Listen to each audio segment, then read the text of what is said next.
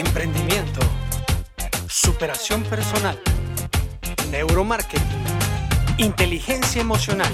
Esto es Motivación GT.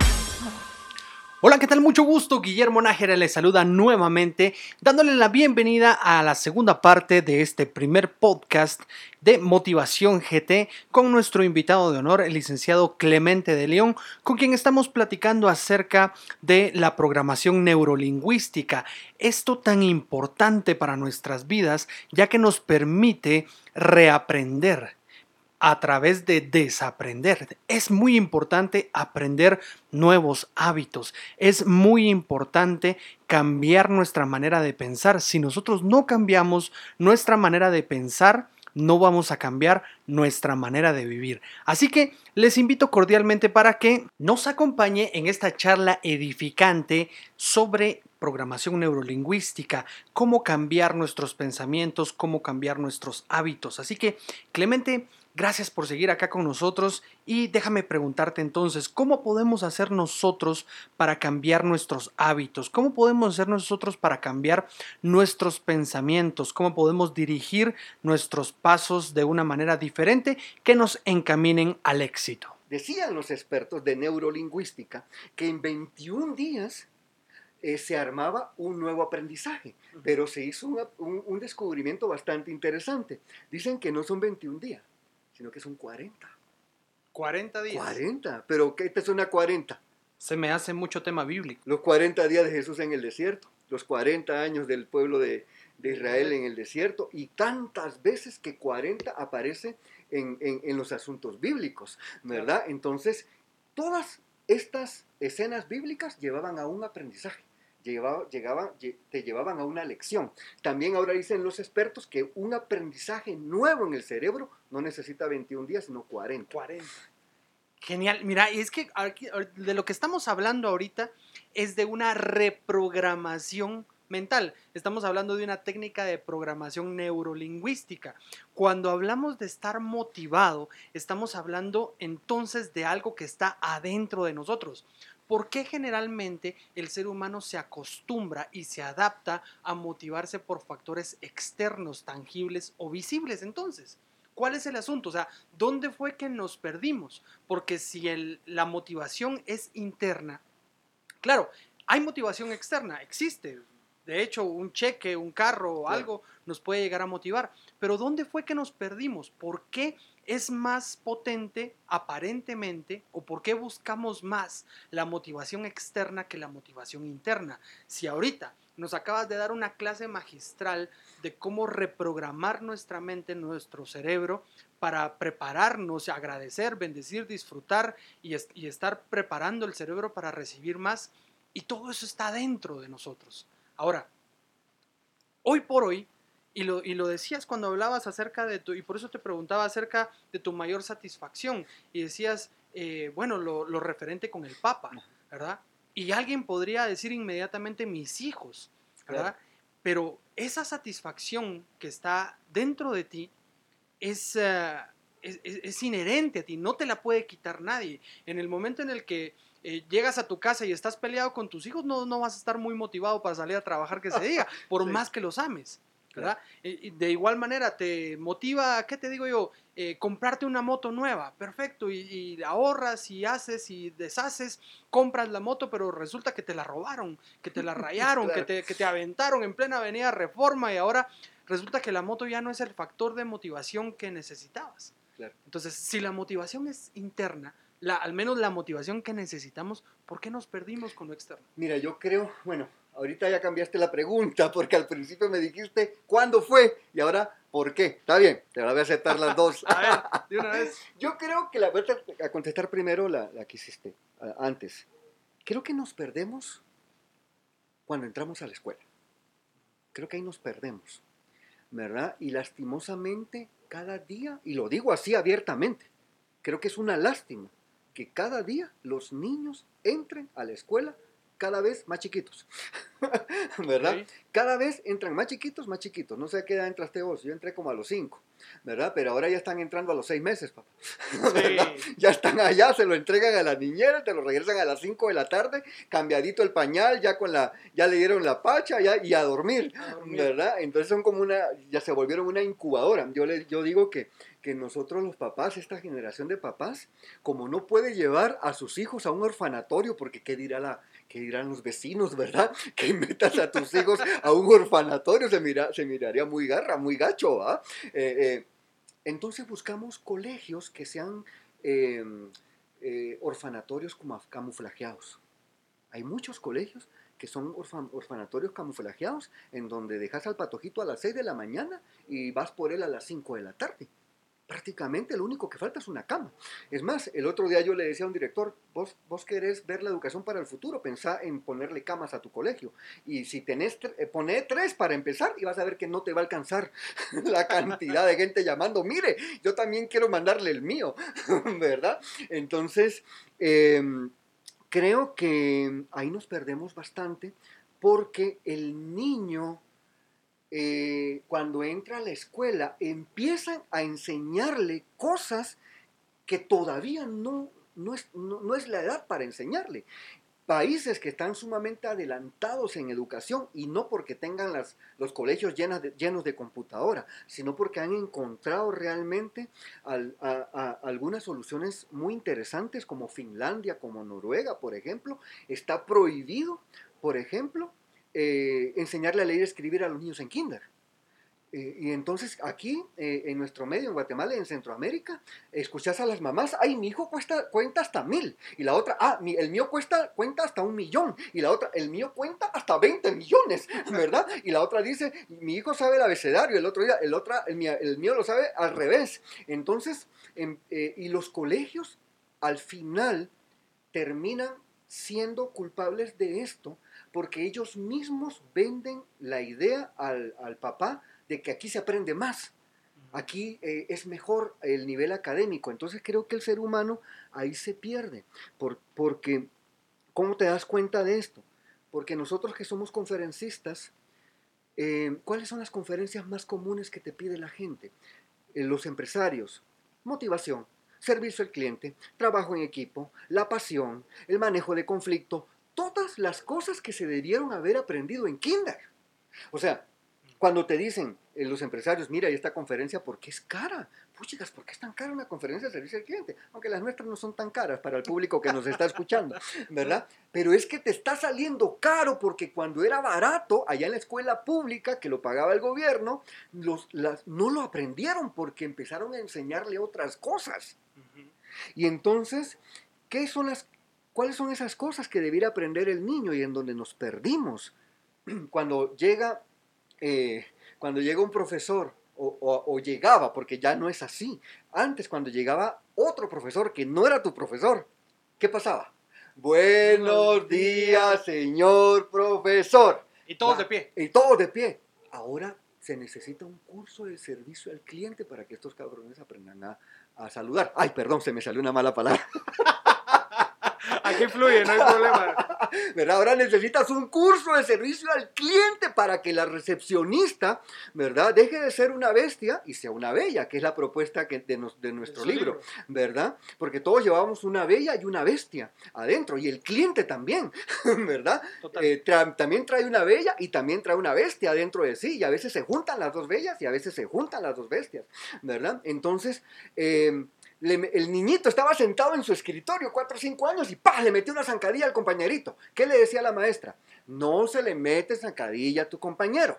Ahora tienes que ir a dar un curso de manejo de conflictos para que estos no se maten entre sí, ¿verdad? Quieren protagonizar, quieren eh, que el otro quede mal para que eh, le den los premios a él. Eh, ¿Qué te decía la maestra cuando tenías el regadero ahí todo tirado? Cada cosa va en su lugar, ¿verdad? Ahora necesitas un curso de qué? De ingeniería industrial, de, salud industrial para que todos metan sus cosas. Entonces creo que ahí el ser humano empieza a perderse. Sé que ahorita estoy siendo como muy, eh, muy superficial, pero también es una etapa en donde en los 5, 6, 7 años, deberíamos, debería la educación ayudarnos a encontrarnos con nosotros mismos, ¿verdad? Como niños, y no se hace.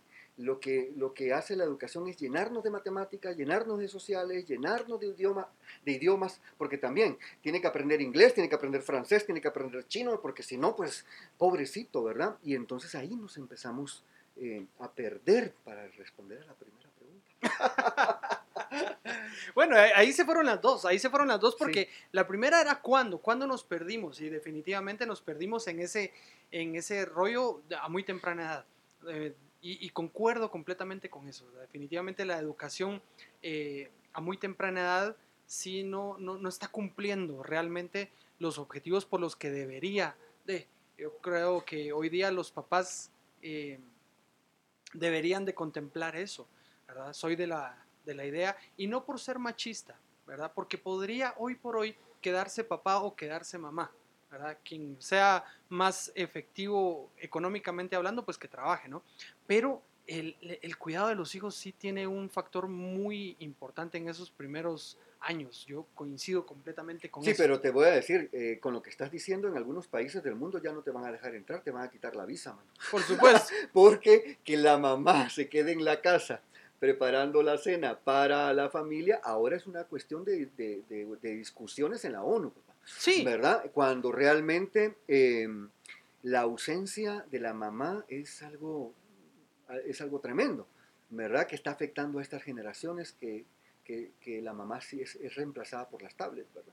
Es, es, muy delicado el tema y por eso, tratando de taparle un poquito el ojo al macho, también hablaba de de que pues si papá es el menos efectivo económicamente hablando, pues le toca quedarse o le tocaría quedarse. Pero bueno, al final de cuentas, hablando de motivación, ¿qué hacer, Clemente? ¿Qué, qué, hacer en... Están las personas escuchándonos en estos momentos y dice, ok, perfecto, muy bonito todo lo que usted dice, pero realmente yo no tengo el más mínimo interés en el día de mañana levantarme porque es otra vez a la rutina. ¿Qué hago? A ver, necesito motivación, pero no tengo tiempo para estarlos escuchando todo el día, no tengo tiempo para estar leyendo un libro, no, o sea, a ver, herramientas prácticas de lo que hablábamos. ¿Qué puedo hacer yo para motivarme? Claro. Mira, eh, creo que la respuesta que te voy a dar puede ser como una salida muy simplista, como puede ser muy profunda. Eh, creo que si no te quieres levantar y te puedes quedar dormido, quédate dormido. Y es que, es que estamos tan saturados de la palabra éxito, estamos tan saturados también del activismo, ¿verdad? Que eh, es muy extraño que escuches esto de un motivador, de, una, de un conferencista, todo el mundo te va a decir, métete un baño de agua fría, haz tres abdominales, por supuesto, tienes que hacerlo, pero hay días que no te vas a levantar. Y tenemos que ser muy conscientes de esto porque también cuando escuchas a tantos conferencistas y a tantos conferencistas, y, porque hemos escuchado a 100 conferencistas, pero ninguno te dice esto. Y el día que realmente no te quieres levantar y quieres mandar toda la miércoles, te quedas pensando, pero yo, yo he de ser el peor de todos los que ha escuchado esta conferencia. ¿verdad? Soy el, más desgraciado, soy el más, el, más inútil, ¿verdad? Pero no, ten por seguro que hay 30, 40, 50 que están en la misma situación. Entonces, yo te digo, fluye. O sea, no te querés levantar, pues no te levantes. Obviamente, hay gente que no, no puede decir, no puede tomarlo así porque tiene que ir a atender sus pacientes o tiene que ir a hacer lo que sea. Lo que quiero decir es que déjalo fluir porque también nos, nos, preocupamos tanto por darle una solución al problema que, lo que hace es deprimirnos más. Y al final cuando te levantes, ¿verdad? Eh, lo que yo hago es, por ejemplo, hacer una caminata, hay un barranco cerca de mi casa, ¿verdad? Si, si no te asaltan, pues puedes ir a caminar.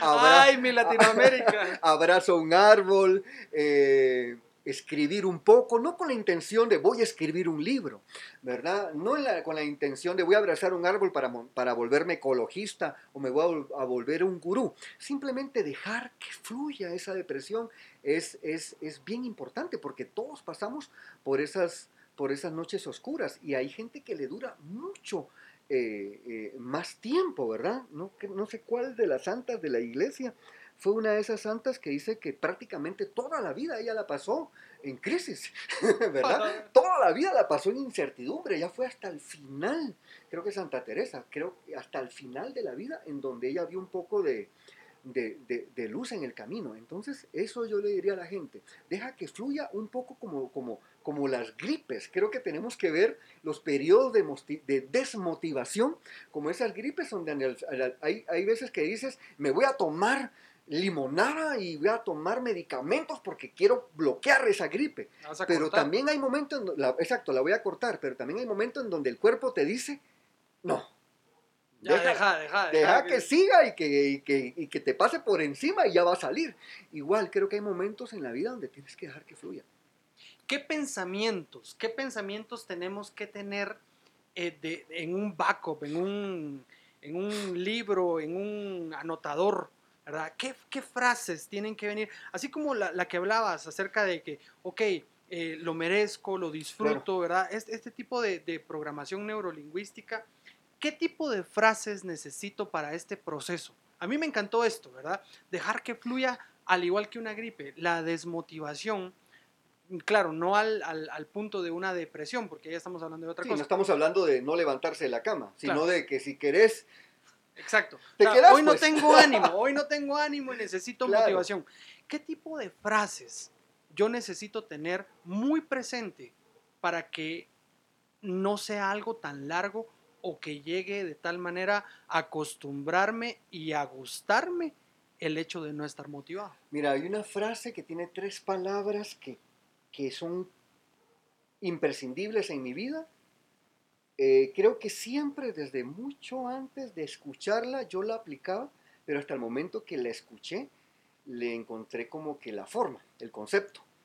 Eh, y cada vez que esa frase, yo tengo que hacer uso de esa frase, me acuerdo de la persona que lo dijo. ¿verdad? Y le agradezco a esta persona porque lo contaba de una manera fantástica en medio de una historia que creo que la vas a tener que contar, ¿verdad? Quizás no hoy, ¿verdad? Porque creo que necesitabas como media hora para contarla, mano, ¿verdad? Pero esa, esa persona que dijo esa frase o que la contó se llama Guillermo Nájera, ¿verdad? Dijiste, esto también pasará. ¿Verdad? Entonces, cuando vos contaste esta historia, vamos, porque siempre eh, cuando estábamos en las conferencias, estábamos en el proceso de entrenamiento, siempre yo estuve consciente de que esa persona que estaba ahí sentada, que se llamaba Guillermo Nájera, iba a pasar por encima de mí.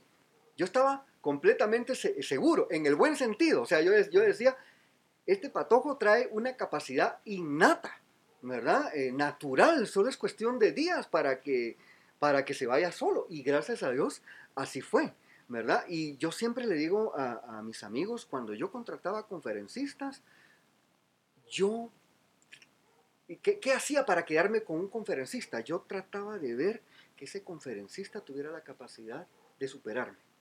Cuando yo miraba a un patojo que no me podía superar, a mí me desmotivaba. Y es por eso que de esos grupos de ese tiempo, todas estas personas están sobresaliendo, ¿verdad? No sé si podemos decir nombres, un Mario, un Fernando, eh, eh, han sobresalido, cada quien en su, eh, en, lo que se dedicó específicamente, pero han sobresalido, ¿verdad? Entonces cuando vos dijiste, esto también pasará, eso caló en mi mente y siempre me viene siempre me viene a la cabeza cuando estoy en un momento de crisis con mi familia, cuando estoy en un momento de crisis económica, ¿verdad? Cuando estoy en un momento de, crisis existencial y ahora que estamos en la pandemia, creo que es el, el mejor momento para que todos como sociedad nos digamos, esto también pasará. ¿verdad? Y, las personas que no han escuchado la historia quizás no le van a encontrar les prometemos que la vamos a contar. quizás no le van a encontrar mucho el sentido y no la voy a contar yo porque si no, no va a tener chiste, ¿verdad? Pero esto también pasará. Pero también las cosas buenas, como es parte de la historia, ¿verdad? Correcto. También pasan. Y creo que eh, estamos pasando en un momento socialmente por las dos cosas pasaron los momentos malos, perdón, pasaron los momentos buenos que no sabíamos que, éramos, que eran momentos buenos hasta que llegó el COVID. Claro, éramos felices y no lo sabíamos. Y no sabíamos, ¿verdad? Pero también esto pasará y volveremos a tener esos buenos momentos que tuvimos anteriormente. Clemente, para mí ha sido una, una experiencia magnífica este primer podcast, tenerte como eh, el primer invitado, un invitado de honor, un invitado de gala, que realmente eh, en este tiempo nos ha edificado muchísimo. No sé cuánto realmente va a durar este podcast. Estaba originalmente programado para 30 minutos. La verdad es que no tengo ni idea. Mira, yo creo que, y también tener, esto te va a servir de, ¿cómo es? De medidor. De medidor para los siguientes. bueno, ay, habrán algunos que, que- en los que yo voy a hablar más, Ah. creo. Pero la, la- la idea es de que cada uno pueda aportar desde su perspectiva para, para nuestros escuchas. Y creo que realmente tu aporte ha sido de muchísima bendición. Y quisiera darte los minutos de cierre para que puedas transmitirnos algo que venga desde lo más profundo de tu corazón para nuestros oyentes y mm, también poderte dar el espacio para que si alguien quisiera eh, contratarte o pedir alguna asesoría, eh, puedas hacerlo con toda confianza. Bueno, eh, tratando de buscarle una solución a los 30 minutos, creo que puedes hacer la versión express y la versión densa. Eh, se me acaba de ocurrir algo. A ver, si usted quiere escuchar la, la conferencia completa, Ajá. entonces suscríbase y esa Cabal. suscripción ya lleva eh, pago. Sí, perfecto. Eh, desde lo más profundo de mi corazón. Mira, yo me levanto cuando creo que tengo que volver a la misma pregunta que hacías anteriormente. Eh, esa persona que en este momento dice, eh, eh, yo no me quiero levantar hoy realmente. Y tampoco me convence la idea de que me quede aquí. Algo que yo aplico mucho en mi vida es una frase que dice así, yo sí puedo, yo sí puedo, cada día estoy mejor. ¿Verdad? Y me la repito muchas veces, yo sí puedo, yo sí puedo, cada día estoy mejor, yo sí puedo, yo sí puedo, cada día estoy mejor. Hasta reggaetón le saqué una vez. Yo creo que podemos hacer algo. creo que estoy en el lugar, en el lugar correcto. Correcto. ¿Verdad? Vuelvo al punto de las frases, vuelvo al punto de la neurolingüística. ¿Por qué vuelvo al punto de la neurolingüística? Porque si queremos sintetizar la, neurolingüística, lo que pasa es que la neurolingüística suena tan estrambótico que parece que hay que irlo a traer a la NASA, ¿verdad? Que te lo venden allá por dos kilos. Pero ¿cómo se dice neurolingüística en la Biblia? Neurolingüística en la Biblia se dice fe. ¿Verdad? ¿Qué es la fe? Es ese convencimiento total, ¿verdad? De que va a suceder algo que no estás viendo completamente, que no tenés las pruebas. Y entonces, la- el- de lo principal que estamos convencidos los cristianos que va a suceder es que hay algo más allá. Empecemos por ahí, ¿verdad? Es la primera... eh, eh, la donde se centra nuestra fe, dice Pablo, ¿verdad? Que serían de los cristianos, ¿verdad? Si, si, si, si no hubiera algo más allá. Eh, pero también la fe a veces la podemos aplicar a cosas más pequeñas. Yo tengo fe en que me va a salir este trabajo, yo tengo fe en que me va a salir este emprendimiento. Entonces, por eso que creo eh, eh, importante volver al punto, ¿verdad? De las frases, ¿verdad? ¿Por qué? Porque hubo santos fantásticos, ¿verdad? En la vida de la iglesia que lastimosamente con el pasar de los, del, del tiempo los católicos nos apropiamos de los santos, pero los santos realmente le pertenecen a todo el mundo cristiano, ¿verdad? Por ejemplo, Francisco. Francisco de Asís, incluso yo, yo conozco congregaciones no católicas, evangélicas, que son franciscanos. ¿Así? Sí, por Dios que sí. y, hay gente que ya, pero ¿por qué? Porque Francisco está por encima de católicos y de evangélicos. ¿Por qué? Porque está antes de que viniera De todo este, este asunto, ¿verdad? Entonces, Francisco es una, uno de esos santos que manejaba perfectamente el tema de la programación neurolingüística. Por supuesto que en esa época no, No se, llamaba, llamaba así. no se llamaba así, pero Francisco tenía una frase que dice que llegaba a repetir hasta 300 mil veces en un día. Wow. ¿Te imaginas eso? 300 mil veces en un día. Ese tipo estaba convencido Eh, de eh, eso. Ahí es donde llegas al nivel de contemplación que dicen los, los- los- la gente espiritual, ¿no? Él decía, Señor, ten piedad de mí.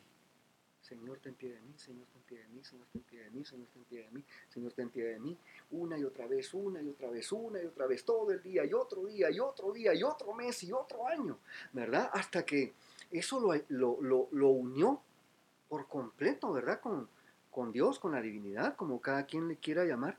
Entonces, creo que la mayoría de personas que nos está escuchando son personas de fe. Habrán personas no creyentes a quienes también respetamos. Yo, yo, yo tengo amigos no creyentes, ¿verdad? Que son personas geniales.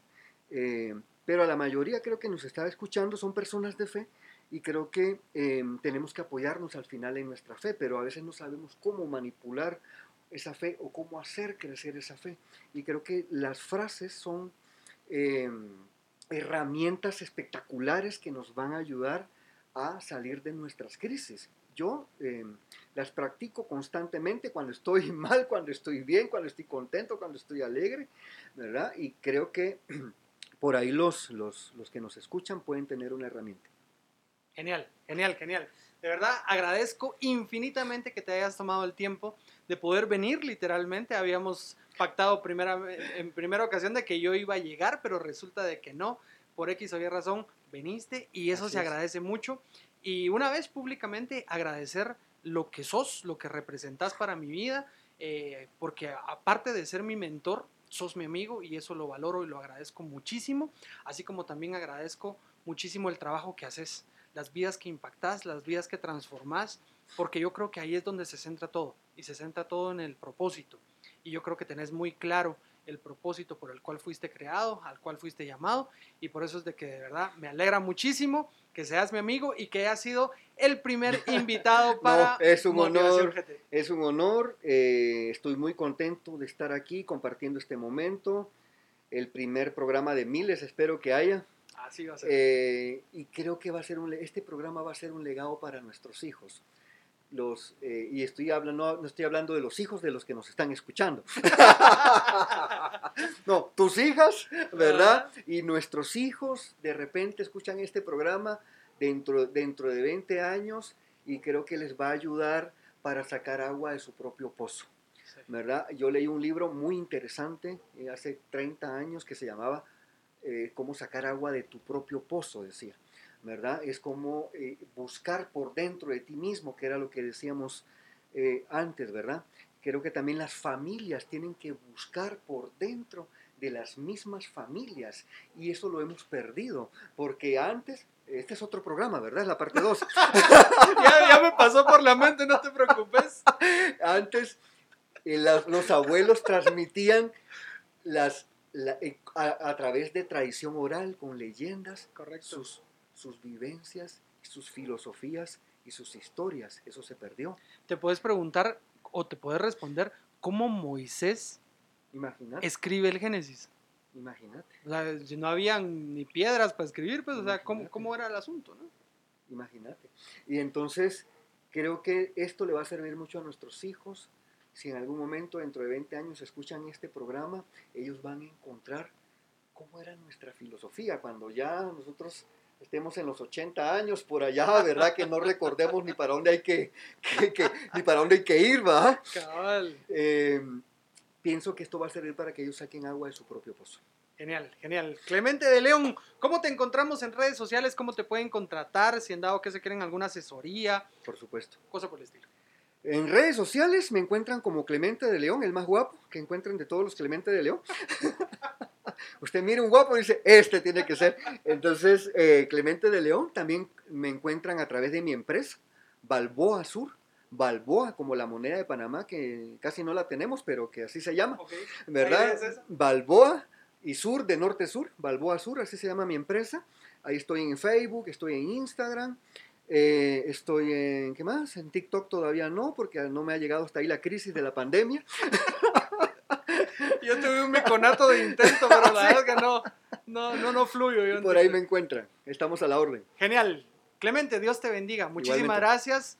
Y de verdad, esta es una invitación a futuro. Este es el primer programa de Motivación GT, pero espero de todo corazón que nos puedas seguir acompañando en otros programas y nos puedas seguir eh, motivando, alentando y dando esos tips tan prácticos que realmente sé que funcionan. Así que muchísimas gracias Y queridos amigos, esto ha sido todo. Esto ha sido el primer podcast de Motivación GT. Nos escuchamos en una próxima oportunidad con más invitados, con más amigos, con más profesionales que estoy seguro que también van a impactar sus vidas. Se despide de ustedes Guillermo Nájera. Hasta una próxima. Esto ha sido Motivación GT.